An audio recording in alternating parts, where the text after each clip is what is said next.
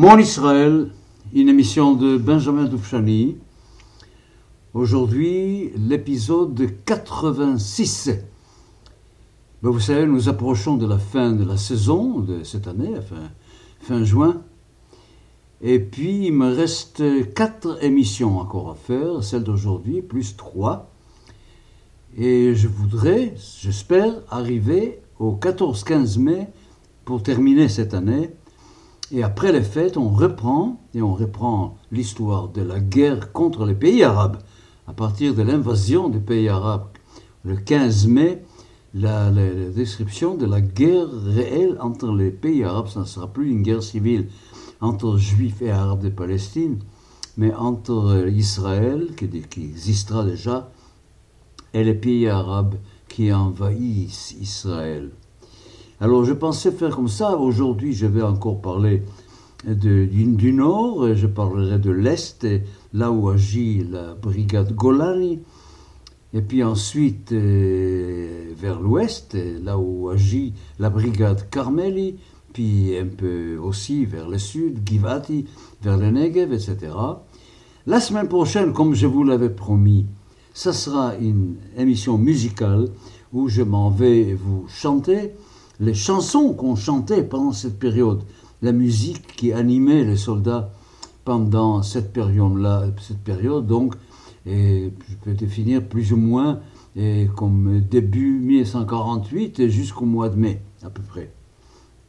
Et puis il me restera donc deux émissions à la fin. Une émission, ça sera, pardon, une émission sera consacrée à Tel Aviv, Jaffa et Jérusalem. Et la toute dernière émission, celle de fin juin, je vais la consacrer à parler de là où moi-même j'ai fait la guerre à Gush Etzion, raconter un peu l'histoire et la chute de Gush Etzion. Voilà le programme pour la fin de la saison 5778. Et puis comme je dis, après il faudra attendre patiemment après les fêtes, et après les fêtes je reprendrai carrément l'émission autour de la vraie guerre entre Israël et les pays arabes. Alors voyons tout de suite d'abord ce qui se passe du côté de la brigade Golani, c'est-à-dire l'est de la vallée de Jezreel, la vallée du Jourdain. Nous avons là déjà des nouvelles importantes, c'était la libération des Tibériades vers le bas, au bord du lac, et puis la libération de Tzfat à la montagne. C'est extraordinaire là la dénivellation qu'il y a entre Tzfat et Tibériade, c'est incroyable. Tibériade étant au-dessous du niveau de la mer, et Tzfat, c'est pratiquement les points les plus hauts de, la terre d'Israël. Bon, alors là, il s'agissait d'abord, avant tout, de prendre Beit Shean, car il y avait beaucoup de kibbutzim qui étaient installés dans la vallée du Jourdain, au sud du lac Tibériade, et un endroit qui était vraiment très très embêtant c'était l'obligation de contourner tout le temps la ville de Beit pour, tout, pour tout le convoi qui partait du nord au sud. Et écoutez, il faut dire une chose. La conquête de Tibériade, la conquête de Haïfa et la conquête de Sfat a créé une très grande crise morale chez les Arabes. C'est-à-dire que vraiment eux qui étaient tout excités à l'idée de leur victoire se sont rendus compte qu'ils sont en train de perdre la bataille complètement de tous les côtés il y a eu aussi les rumeurs concernant les massacres de Yassin, qu'est-ce qui va vous arriver si, etc. Et euh, beaucoup de choses sont devenues plus faciles, plus faciles tout simplement, parce que le moral arabe était très bas, et parce que très souvent les Arabes partaient d'eux-mêmes sans combattre. C'était très, très, très important. Bon, alors c'était, je vous dirais, par exemple, Beit la ville de Beit et a été conquise et vraiment in extremis le 12 mai 48. Le 12 mai 48, nous sommes le mercredi, deux jours avant la déclaration d'Israël, trois jours avant, avant l'invasion arabe. Et on a réussi quand même à libérer cette zone-là, qui était, c'est Béchan, qui était la ville centrale de toute cette région-là et de la vallée du Jourdain au sud du lac Tibériade ça a été un grand, un très grand euh, soulagement. Si je passe à l'ouest maintenant, l'ouest ça veut dire les bords de mer. Ça veut dire quoi? Ça veut dire de Haïfa jusqu'à la frontière libanaise, nous avons surtout les Krayot, vous savez, Kiryat Chaim, Kiryat Moskin, Kiryat Bialik, etc. Et ensuite, il y a Akko, qui était une ville arabe, carrément, Akko, Saint-Jean d'Acre. Et puis, au nord de Akko, entre Akko et la frontière libanaise, nous avions la ville juive de Naharia. Et puis, il y avait aussi des installations juives à l'intérieur des terres. Il y avait au sud, à l'est de Naharia, au sud, il y avait Yechiam. Et au nord, tout à fait tout près de la frontière libanaise, il y avait Khanita. Khanita. Pour Yechiam, je crois que je vous ai déjà parlé de Yechiam, de ce fameux convoi qui a voulu passer de Nahari à Yechiam et qui a été un échec total avec un nombre de morts assez considérable. C'était au moment où vraiment la circulation sur la route était un vrai problème et où les Arabes avaient vraiment la main haute. À ce moment-là, ils gagnaient vraiment presque tout. Alors il fallait d'abord passer ce qu'il fallait comme renfort de, tous les côtés. Alors il y avait d'abord il y avait une grande opération qu'on appelait l'opération Benami. Qu'est-ce que c'était Benami Benami, c'était le prénom d'un commandant qui lui justement faisait partie du convoi de Yechiam et qui est tombé là dans le convoi de Yechiam. C'était Benami par terre et on a appelé l'opération Benami. Il s'agissait de beaucoup de choses à la fois. Alors il y avait avant tout une chose très importante, c'est avant de s'attaquer à Akko, il fallait d'abord s'emparer d'une colline qui s'appelle Tel Napoléon, la colline de Napoléon, d'où on avait vraiment un contrôle assez parfait sur, sur Akko, qui était carrément élevé, et toute, force qui serait installée à Tel Napoléon aura des facilités considérables dans une bataille euh, quelconque sur Akko. Ensuite, il y avait le problème du convoi. Alors, il y a un convoi qui devait partir près de Haïfa, des Krayot, de Kriyat Moskin, Kriyat Chaim, Kriyat Bialik, et qui devait contourner Akko pour le moment, parce qu'Akko n'était pas encore dans nos mains. Il fallait contourner Akko, et pour arriver à Naharia, et puis de là, ne pas s'arrêter, il fallait continuer. Ce qui était absolument extraordinaire à ce moment-là, c'est qu'on a réussi deux opérations maritimes. On a descendu des renforts dans une localité au nord de Akko qui s'appelle Shaveitzion, et en Aharia, des renforts qui sont arrivés non pas par la voie terrestre, mais par la mer. Ça, c'était quelque chose de nouveau qui était absolument extraordinaire. La Shayara devait arriver donc jusqu'à Naharia et continuer après pour alimenter et Yechiam et, Khanita. Alors, euh, bon, ben, vous comprenez bien ce qui s'est passé, nous savons les résultats, mais aujourd'hui, c'est que tout ça a été très bien, très, très réussi. Et, mais tout ça a été vraiment déjà tout près de la fin de cette période. Par exemple, et pour la conquête de Akko, pour la conquête de ça a démarré à minuit, presque à minuit du 13 mai. 13 mai, c'est-à-dire deux jours, deux jours avant l'invasion, il y avait toujours un grand danger, c'était l'invasion qui allait venir du côté de Rochanikra, du côté libanais. Et, et, on a réussi. On a réussi, là il y a eu une réussite extraordinaire qui a été extrêmement aidée par les Arabes locaux qu'on a persuadés qu'il fallait mieux capituler que de continuer la guerre, qu'il n'avait aucune chance.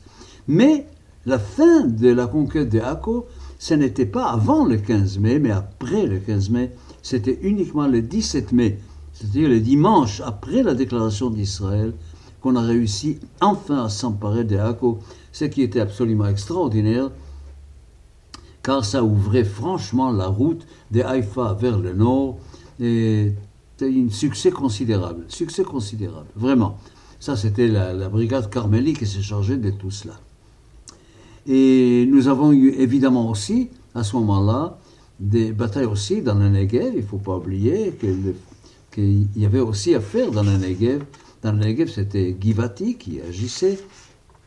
Je ne vais pas rentrer avec vous dans tous les détails avec les noms des villages arabes qu'il fallait conquérir pour nettoyer des passages car il fallait avant tout cesser ce système qui consistait à contourner, à contourner des villes arabes ou à contourner des villages arabes pour pouvoir arriver d'un coin à l'autre. Je ne sais pas si vous avez des souvenirs d'avant la guerre des six jours, la route normale de Tel Aviv à Jérusalem faisait un tour assez considérable. Quand on dépassait Ramla, on dépassait Ramla avant d'arriver à Bab el-Oued, il y avait la Troune. Et la Troune était dans des mains arabes. C'était en Jordanie à ce moment-là.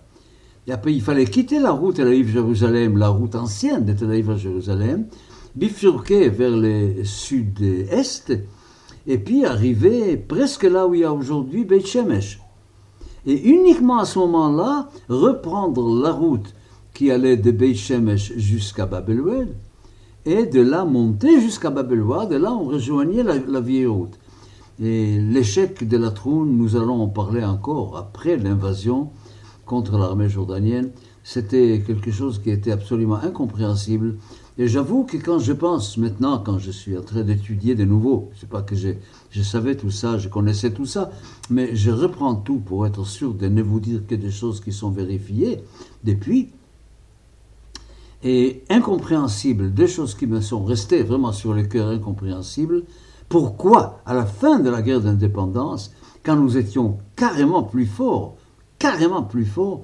Pourquoi on n'a pas terminé la guerre avec la Jordanie en reprenant la vieille ville de Jérusalem d'un côté et la trône de l'autre pour libérer la route de la ville de Jérusalem? Incompréhensible jusqu'aujourd'hui, je crois que je ne suis pas le seul à me poser la question. Tout le monde s'est posé cette question-là. Et voilà. Extrêmement désagréable, extrêmement désagréable, la, la manière dont nous avons terminé la guerre d'indépendance et les retours de la guerre d'indépendance étaient un moment, peut-être un jour j'aurai l'occasion de vous raconter l'état d'esprit, mon état d'esprit, en revenant de, la prison où j'étais à Jordanie, vous savez que j'étais fait prisonnier le jour même de l'indépendance d'Israël.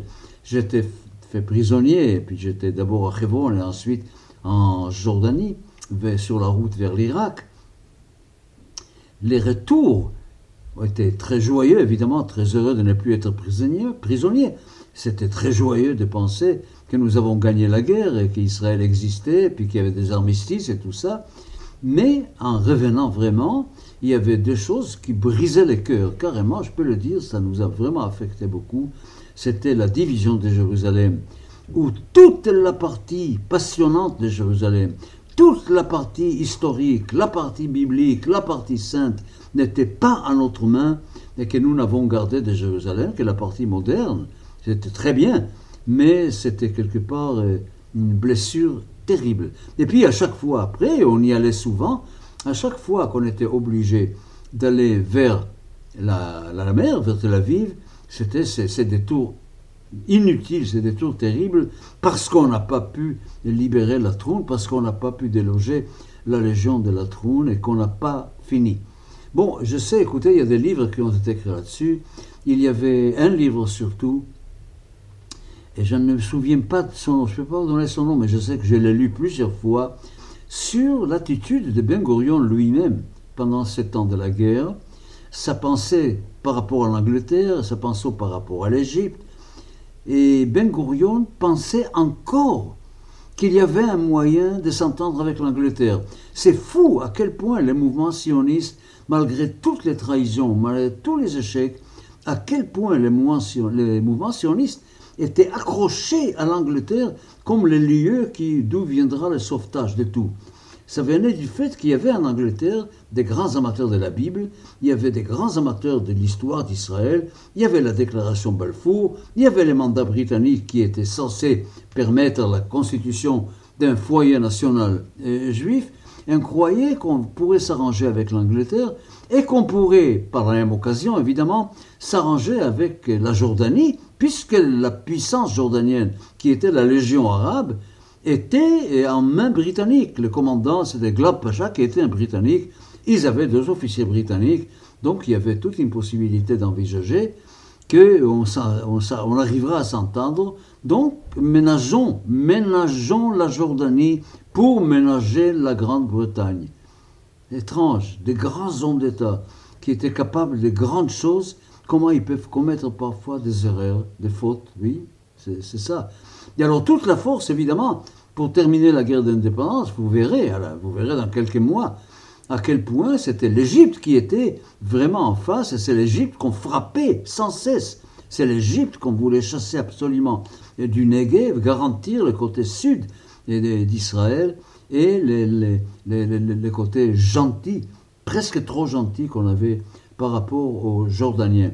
Je sais par exemple personnellement, ayant combattu à Gouche Sion, ayant une attache affective extrêmement forte par rapport à Gouche Sion, j'ai de la bouche même d'Igal Alon, qui était le chef du Palmar, et Igal Alon, qui a dit à un membre de ma famille que Gouche Sion aurait pu être libéré sans aucune difficulté, qu'il fallait presque pas de bataille, que c'était à prendre, comme on dit, qu'il y avait très très peu de forces de la Légion arabe.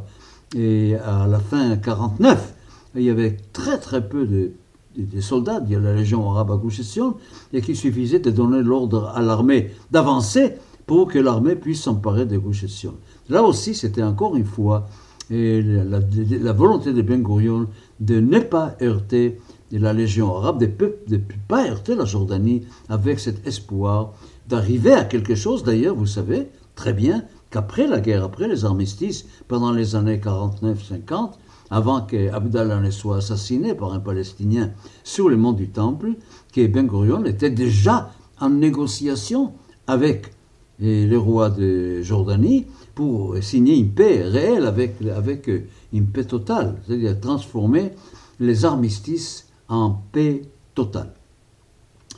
Quelques mots sur le Negev, je peux pas, comme je dis, je ne vais pas rentrer dans tous les petits détails. Il y avait, c'était assez compliqué, il y avait beaucoup de villages arabes étendus, il y avait beaucoup de localités juives, et il fallait peu à peu envoyer des forces pour faire des nettoyages, pour être sûr que toute cette région qui allait faire partie, selon la décision de l'ONU, qui allait faire partie d'Israël, il fallait nettoyer tout cela. Mais nous allons certainement retrouver surtout le Negev, après, plus tard, après l'invasion égyptienne, car une grande partie des difficultés de la guerre, de la vraie guerre avec les pays arabes, était justement contre l'Égypte dans le sud. Et vous savez très bien que ça n'était pas terminé avec la guerre d'indépendance, qu'il y a eu après en 56 Mifsa Sinai, et qu'il y a eu après la guerre de six jours, il y a eu beaucoup beau, puis, puis il y a eu la guerre des Kippour. Et vraiment, l'Égypte est représentée. Et quand on pense, je pense, que vous savez que l'Égypte a failli ne pas participer à la guerre d'indépendance.